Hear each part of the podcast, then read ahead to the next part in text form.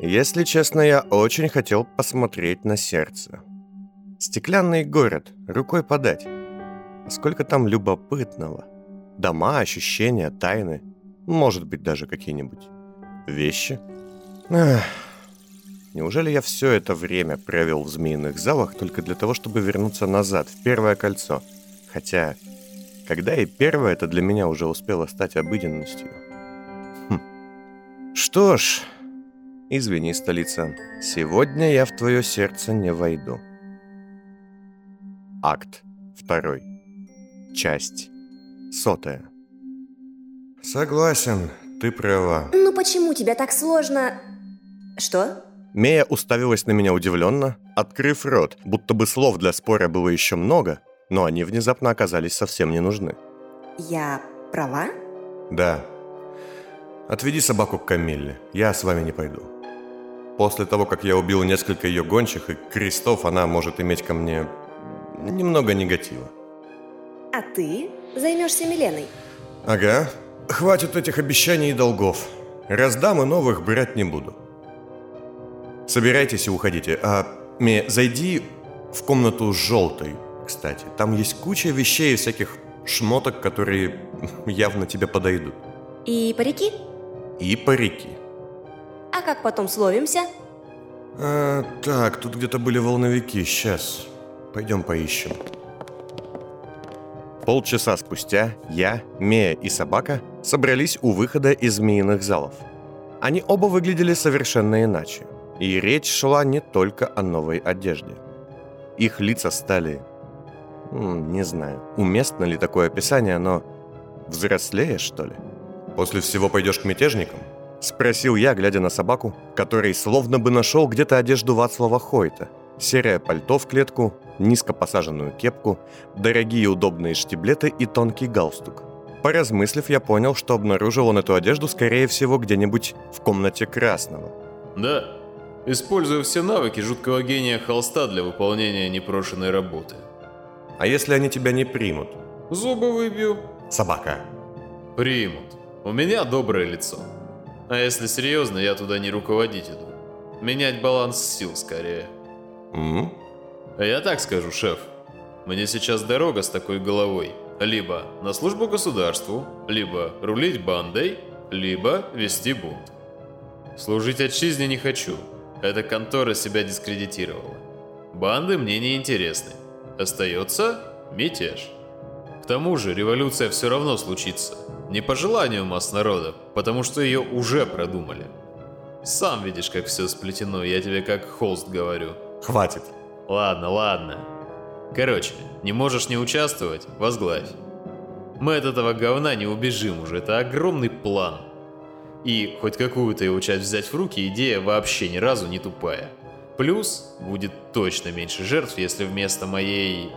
Вместо Эсты Ван Гальс командовать этим парадом буду я. А вот это уже похоже на правду. И на подход обновленного собаки. Все, идем. Будем на связи. Групповые обнимашки. Мею тоже было не узнать. Из-за рыжего кудрявого парика, дорогого выходного наряда глубокого зеленого цвета с острыми плечами и причудливым узором, а также непривычных пока еще зеркальных круглых очков. «Рыжий тебе однозначно идет».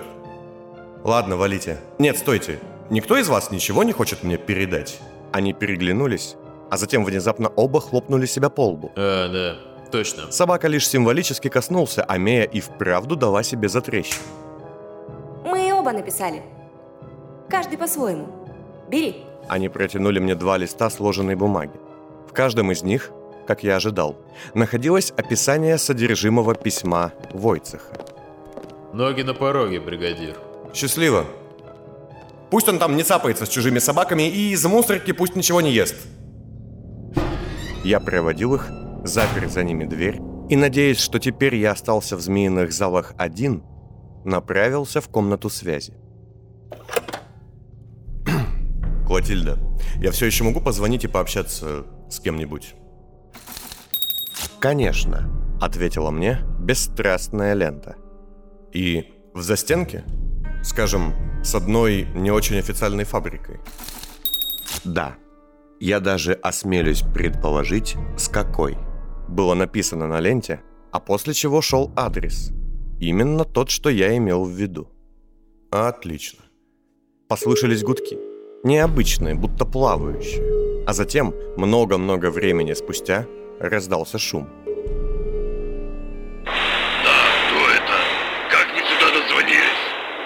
«Мясо! Это я! Кто я? Никто! Ну, в смысле Фиц, бригадир! А, здорово. Ничего себе. Что там за шум у тебя?» Я запускаю фабрику. Ну, точнее, она сама запускается. Я этому не мешаю. Тут все совсем не то, что я думал.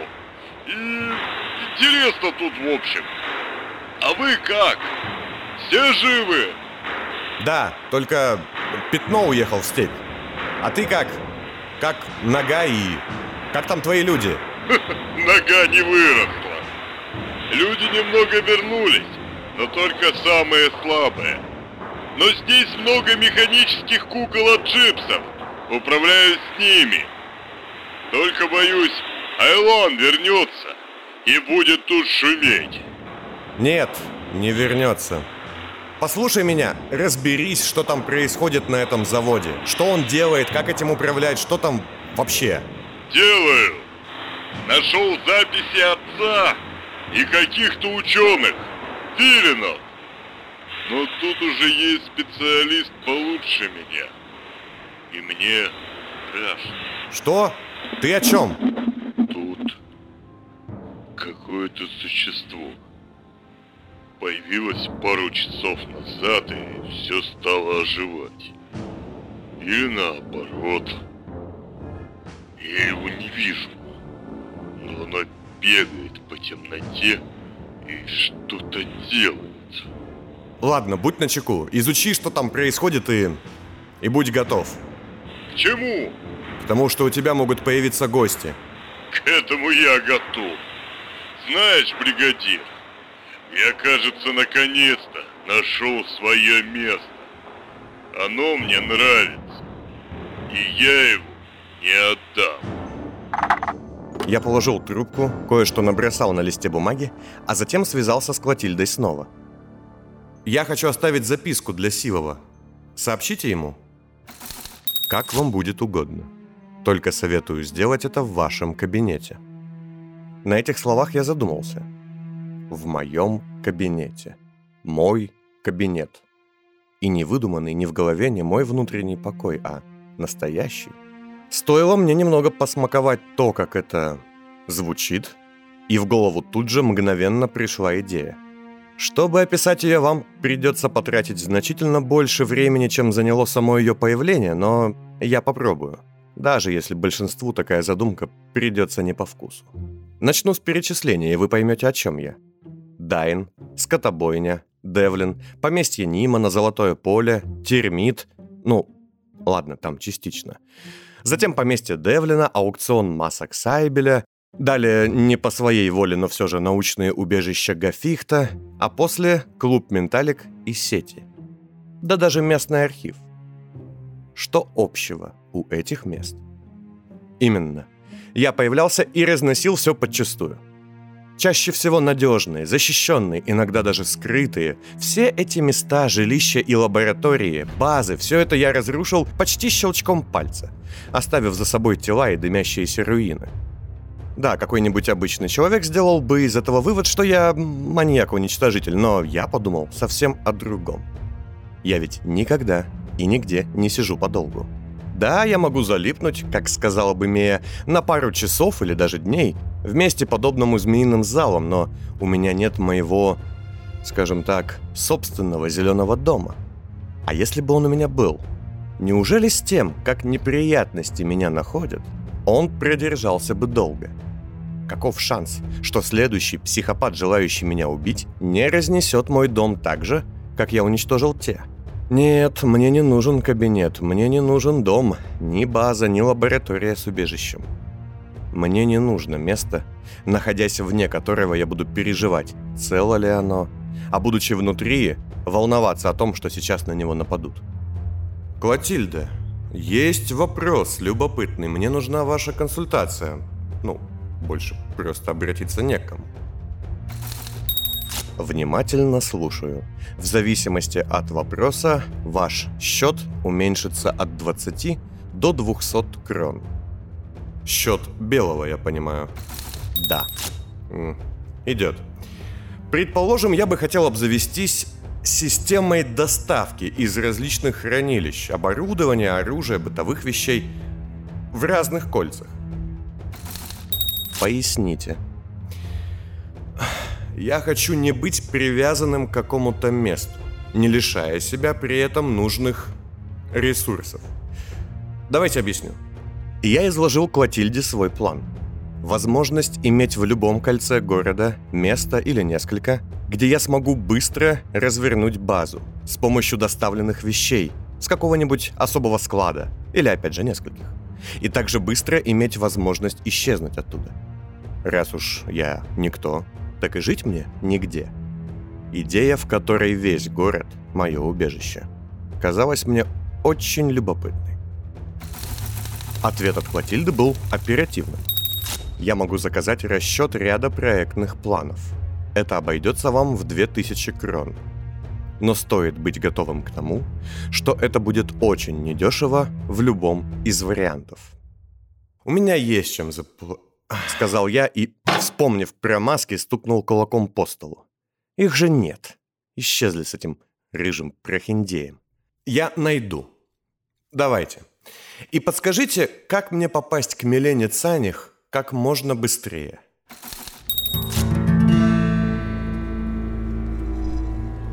Первое кольцо нервничало. Взгляды, походка, вздрагивающие люди и настороженные исполнители. Словно бы человек, услышав в соседней квартире ссору с криками и боем посуды, подходит к стене поближе и прислушивается. Ему интересно, но он опасается, как бы ни началось что-то более серьезное. Стеной этой были застенки. Шум и гам доносился из всей столицы, и лишь первое кольцо замерло в ожидании того, чем все кончится. Я добрался до пневмокапсулы, ощущая временами жуткие приливы слабости.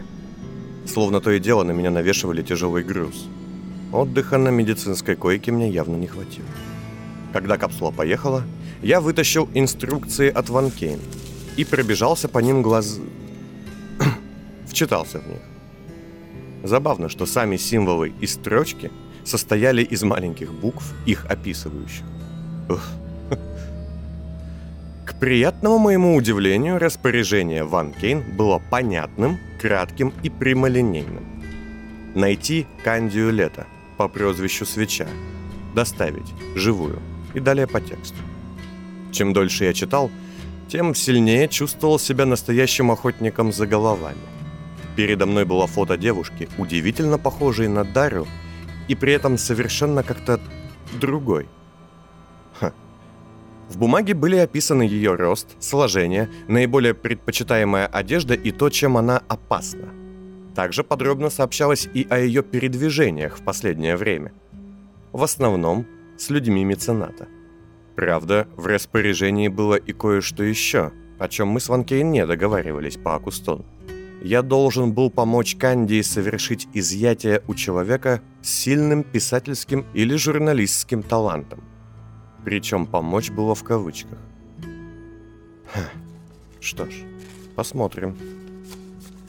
Я убрал письмо и хотел было прочесть то, что написали Мея и Собака, пересказывая послание Войцеха. Однако, рыская по карманам, нащупал еще одну бумажку. Ты все пропустил. Тут такая интерлюдия была. Оранжевый вызвал сюда какую-то Милену Цаних. Она здесь? Нет, она была и ушла. Сказала, что ее время уходит и просила напомнить тебе какую-то чушь. Про ворону на запястье. Да, оставила тебе конверт. Что там написано? Приглашение на свадьбу Войцеха и Камилы. А потом Милена поколдовала над собакой вместе со Златой. Ага. Что за почтовое отделение в отдельно взятом мне, а? В письме Милены и правда было приглашение на свадьбу на три персоны в качестве посланников доброй воли от нее самой. Хм. Видимо, какая-то великосветская традиция. а на внутренней стороне конверта была одна надпись. «Дом помнит» и какой-то химический код. Вот любопытно. Не были бы вы такими сложными, было бы всем остальным проще. Ох, как быстро доехали. Ха. Ладно, остальное прочтем попозже. Я, стараясь особо не попадаться на глаза нервным прохожим, дошел по темным улицам до жилища Цанях и ненадолго остановился у него, любуясь. Это был дом, полностью сделанный из каменного воска, буквально выращенный насекомыми. Жуткий, органический и при этом очень органичный. Впечатляло. Интересно, а зеленый боялся ходить в такие штуки? Впрочем, изумление и восхищение от сегменчатой архитектуры и насекомой эстетики быстро забылись, когда я, пройдя подарку, за которой был вход в здание, увидел, что дверь выбита. «Опоздал», — сказал я, осторожно войдя внутрь. В доме, казалось, никого не было. Лишь несколько тел на полу. Судя по всему, какие-то налетчики, недавние. Убиты. Ни Цанях, ни кого-то еще я не нашел. Проклятие. Я как мог заблокировал выбитую дверь и встряхнулся. Усилилось ощущение хода времени. Дом помнит, дом помнит. И что он помнит? Видимо, это какое-то послание, что мне оставлено здесь.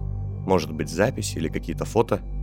Я, иногда останавливаясь, чтобы подивиться тому, как элегантно насекомые вылепили комнаты, арки и переходы, быстро обыскал небольшую инсектулу и остановился в кабинете Милены. В ее столе был не очень сложный, но явно дорогостоящий механизм для управления несколькими функциями дома. Тут можно было включать запись звука в зале, видимо, для работы с клиентами, управлять температурой и запахом воздуха. Однако нашлась и более сложная штука – инсектограф фирмы Войнич. Какая-то зашифрованная химическим кодом система с феромонной модуляцией, которая тоже вела запись. Но как и чего – ну, не нажмешь, не узнаешь, видимо. Поглядывая в письмо Милены, я потыкал кнопки, вводя химический код. Прибор своими обозначениями напоминал панель управления на очень сложном катушечнике. Только вместо кнопки перемотки был циферблат. Соседняя комната тут же наполнилась гулом. Я осторожно вышел из кабинета и оказался в зале, в котором всюду летали мошки. Они выползали из потолка и стены, кружились по комнате – Выглядело это так, словно убитые люди внезапно протухли и над ними стали кружиться мухи. Однако несколько секунд спустя все изменилось. Мошки, повинуясь каким-то невидимым потокам в комнате, сели на стены и потолок. Часть из них зависла на месте в районе кресла и, сформировавшись там в какое-то облачко, стала господином Синим. Я узнал его с трудом. Сложно, знаете ли, угадать человека, даже знакомого, слепленного из вихря мух – только по росту, худобе и чему-то еще неуловимому я понял, кого вижу перед собой. А затем еще часть мух сорвалась с потолка, и я увидел, как они превращаются в Милену Цаних, входящую в дом. Откуда-то сверху из динамиков тут же донесся записанный голос. Прямо так? Сразу? Я надеялась принять ванну и навести красоту. Судя по тому, как встревожены мои насекомые, ты не ребенок. Вы даже не пытались. Синий? Как вы сюда попали? Это сложный момент. Хотя нет, наоборот. Не замки, а пуговицы. Вот это красота. Да, это правда было красиво. И отталкивающе одновременно. Два человеческих силуэта, созданные роем насекомых, беседовали друг с другом. Когда Милена положила, по-видимому, сумочку на кресло, часть насекомых отделилась от ее фигуры и создала этот предмет. Зыбкий, но вполне себе объемный. Смотреть на это было нелегко. Мало того, что силуэты людей были созданы летающими мошками, так еще и каждая мошка для меня была выписана буквами, в свою очередь создающими ее саму. Жуть, так можно совсем двинуть чердачком. Несколько минут спустя, когда две насекомые фигуры вышли в другое помещение, в ванную комнату, и там исчезли, словно мошки не могли воссоздать картину вне зала, Появилась на сцене и третья фигура. Это явно был древний, но точно не Расти. Того бы я узнал, даже если бы он был вылеплен не из мух, а из... грязи. Его силуэт быстро метнулся к стене и сделал какие-то манипуляции за картиной. Мухи изобразили его руку, отодвигающую ее, однако сама картина для меня, конечно, осталась на месте. И в этот же миг запись звука стихла. Хм. За картиной я обнаружил часть сигнализации и воксографическое устройство, которое было отключено. Древний гость не оставил следов здесь своего голоса. Смотреть на немые объемные фигуры, созданные из насекомых и движущиеся по комнате, было любопытно, но вообще-то не очень продуктивно. Плюс кто знает, когда кто-нибудь придет сюда так же, как и я. Я начал было обыскивать тела в поисках чего-то полезного. Однако, кроме всякой мелочи и того факта, что я не первый, кто изучил карманы этих покойников, обнаружить мне удалось лишь одну любопытную вещь. Записку с адресом Цаних и пометкой «Не осторожничать».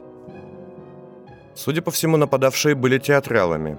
Об этом довольно явно говорила гравировка маски в основании лезвий их клинков. Судя по ее виду, записку явно уже доставали и вернули на место. Не успел я закончить обыск, как множество насекомых вокруг меня зажужжали и воплотились в новые фигуры. Тех самых убитых, кого я обыскивал. Они влетели в помещение со входа. Драка людей, собранных из жужжащих мошек, выглядела, скажу я вам, восхитительно. В тот момент, когда пуля синего на вылет пробила грудь одного из нападавших, часть насекомых даже повторила кровавую струю, вылетающую из его спины. Зрелищно, ничего не скажешь. Однако мое внимание привлекло иное. Древний, что во время заварушки стоял возле Цаних, будто бы ударил ее ножом в бок – я видел движение руки и то, как рой насекомых изобразил Милену, сгибающуюся от боли. Судя по всему, свет погас именно в этот момент, и все участники боя, кроме Синего, толком ничего не видели. Твою мать, а? Милена, кажется, осталась жива. И никто не понял, что именно древний полоснул ее ножом. Затем Цаних, оправившись от удара, спешно вышла в свой кабинет.